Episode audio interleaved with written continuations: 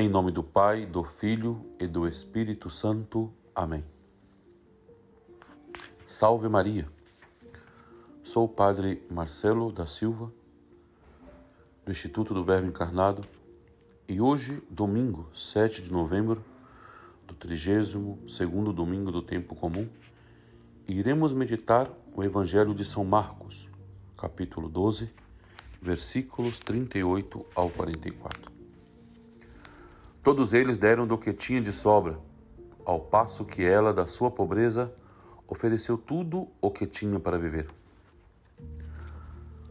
Hoje o Evangelho apresenta-nos Cristo como Mestre e fala-nos do desprendimento que devemos viver.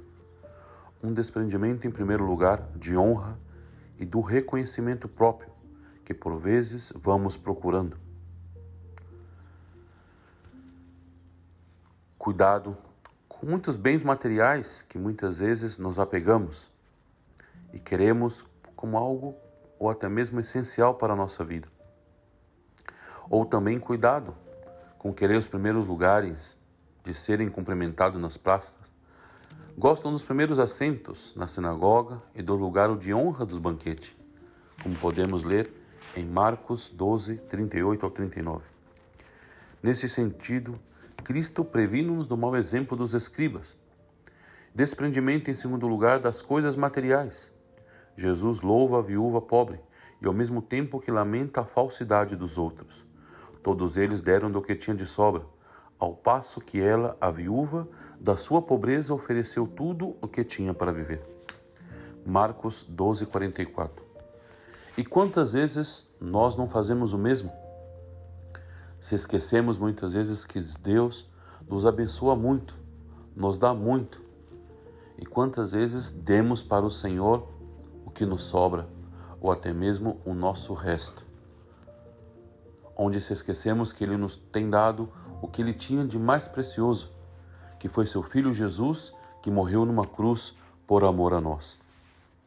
Até mesmo poderíamos colocar acá como exemplo em nossas comunidades, em nossas paróquias, Talvez quando ajudamos a uma vocação sacerdotal ou religiosa, quantas vezes talvez nos damos o pouco, mas sem amor, onde essa viúva deu aquilo que lhes ia faltar. Quantos de nós temos apegado nossos corações às coisas materiais, onde nos esquecemos que desta vida não iremos levar nada. Não vamos levar casa, não vamos levar carro, não vamos levar dinheiro ou nenhum tipo de bem, e sim iremos levar nossas obras. Quem não vive o desprendimento dos bens temporais, vive cheio do seu próprio eu e não pode amar. Em tal estado de alma não há espaço para os outros, nem compaixão, nem misericórdia, nem atenção para com o próximo. Os santos dão-nos exemplo. Eis aqui um feito da vida de São Pio X quando ainda era bispo de Mantua. Um comerciante escreveu calúnias contra um bispo. Muitos dos seus amigos aconselharam-na a denunciar judicialmente o caluniador. Mas o futuro Papa respondeu-lhes: Este pobre homem necessita mais de oração do que de castigo. Não o acusou e rezou por ele. Nem tudo ficou por aqui, mas depois de certo tempo, ao dito comerciante correu-lhe mal os negócios e declarou-se falência. Todos os credores lhe caíram em cima e ficou sem nada.